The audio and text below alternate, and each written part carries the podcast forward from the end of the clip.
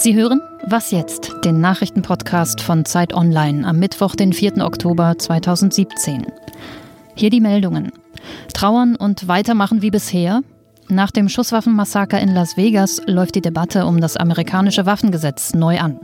US-Präsident Trump will über die Waffengesetze sprechen, wenn etwas Zeit vergangen ist. Er wird heute in Las Vegas erwartet.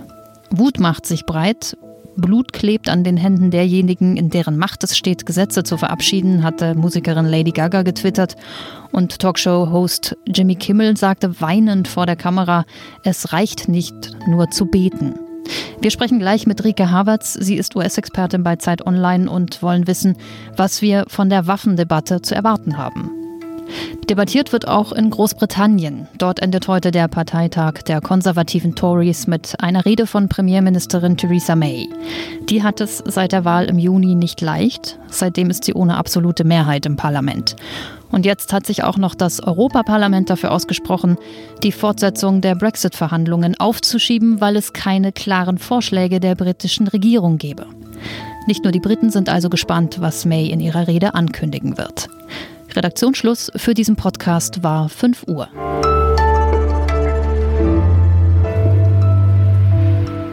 Weiter geht es in unserem Nachrichtenpodcast mit Wiebke Nauhauser und großen Zweifeln an langen Traditionen.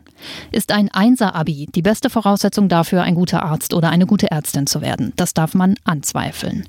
Die Sache ist jetzt sogar ein Fall fürs Bundesverfassungsgericht. Warum die höchsten Richter bemüht werden, klären wir gleich mit Anne-Kathrin Gerstlauer von Zeit Campus.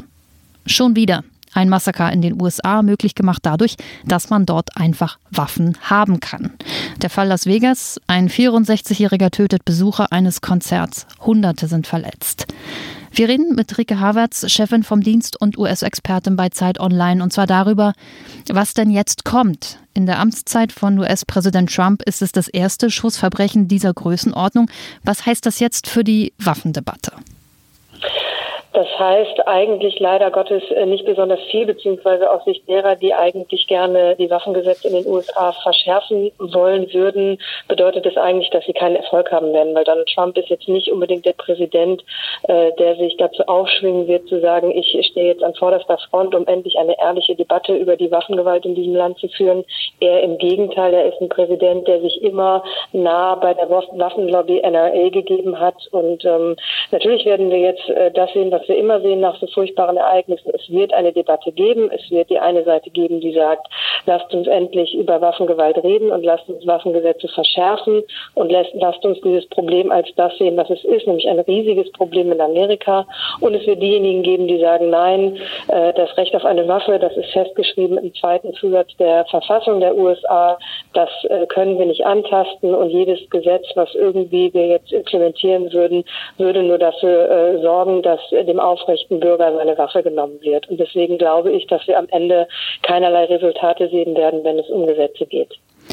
Dann hilf uns beim äh, Verstehen der US-amerikanischen Psyche, wenn es geht. Ähm, warum nehmen Amerikaner immer, immer wieder Tote in Kauf, bevor sie äh, ein, eine Änderung des Waffengesetzes zulassen?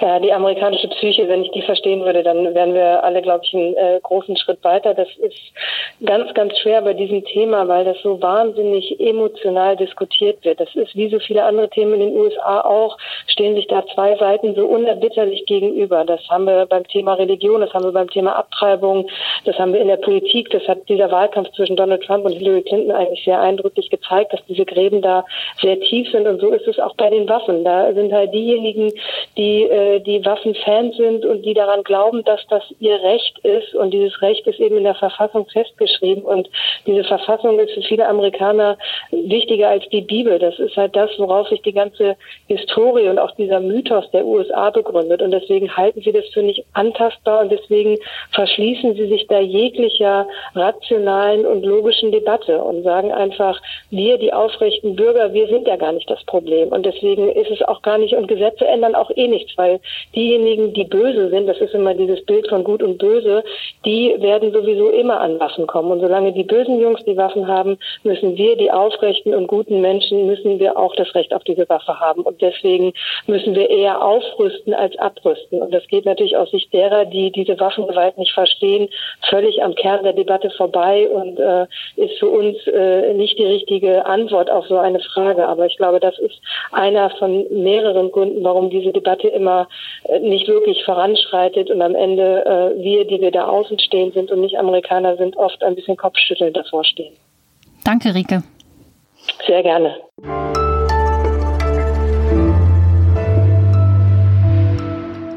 Und sonst so? Den einen Smartphone-Nutzer gibt es ja nicht. Ein Gerät fürs Telefonieren und Surfen, das haben wir alle gern, aber den einen reicht es vollkommen, die anderen campen. Bei Neuerscheinungen vor Technikmärkten. Das soll jeder für sich entscheiden und dabei wissen, nach den News zum neuen iPhone wird es heute welche geben zum neuen Google Pixel und anderen Hardware-Neuheiten aus dem Hause Google.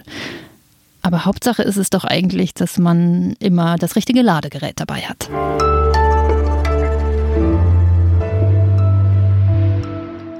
Wer Medizin studieren möchte und keinen Abiturdurchschnitt von 1,0 hat, kennt seinen Gegner. Er heißt Numerus Clausus. Er entscheidet in diversen Fächern maßgeblich darüber, wer in Deutschland welchen Studienplatz bekommt. Heute muss der Medizin-Numerus Clausus vors Bundesverfassungsgericht. Anne-Kathrin Gerstlauer von Zeit Campus.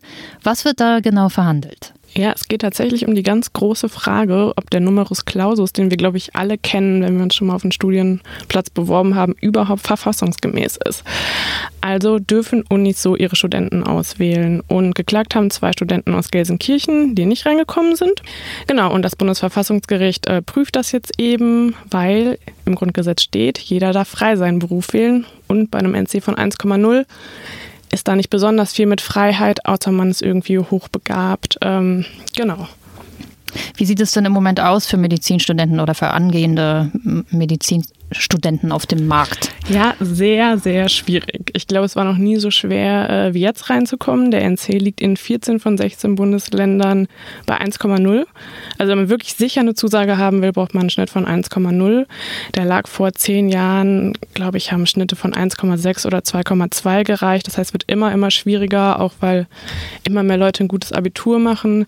Genau, und äh, das andere ist die Wartezeit. Man kann natürlich auch über die Wartezeit reinkommen, aber da wartet man 13, 14, 15 Semester also krasse sieben Jahre drauf. Ihr habt ja auch schon Leute befragt, Betroffene, was sagen die? Ja, die haben teilweise tatsächlich auch genau diese sechs, sieben Jahre gewartet. Die dachten, ah, ich brauche 13 Wartesemester, dann hatten sie 13 und dann waren es in dem Jahr 14, dann hatten sie 14, dann waren es in dem Jahr 15. Also sie haben gesagt, es ist ein Wettlauf, den sie am Ende nicht gewinnen konnten. Manche von denen haben drei Ausbildungen gemacht, äh, waren sicherlich damit sehr viel qualifizierter als 17-jährige Abiturienten. In manchen äh, Städten hilft es sogar zu heiraten, ähm, um reinzukommen. Oder man muss halt ins Ausland. Ne? Ähm, Österreich sehr beliebt, Ungarn, aber auch wahnsinnig teuer. Das heißt, das kann sich ja dann auch wieder nicht jeder leisten. Und äh, das haben wir sowieso herausgefunden, dass es besonders schwierig ist für Arbeiterkinder, äh, einen Medizinstudienplatz zu bekommen. Das heißt ja generell sprechen wir schon immer in Deutschland darüber, wie schwierig ist es, ähm, wenn man eben aus so einem Haushalt kommt.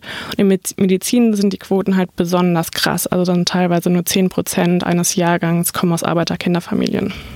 Was ich mich noch frage, ist, wenn wir jetzt kein NC mehr haben, dann haben wir andere Auswahlverfahren und dann geht es auch wieder los. Ne? Das ist nicht gerecht und da hat der einen Vorteil, da hat der andere einen Vorteil, der verheiratet ist und so weiter.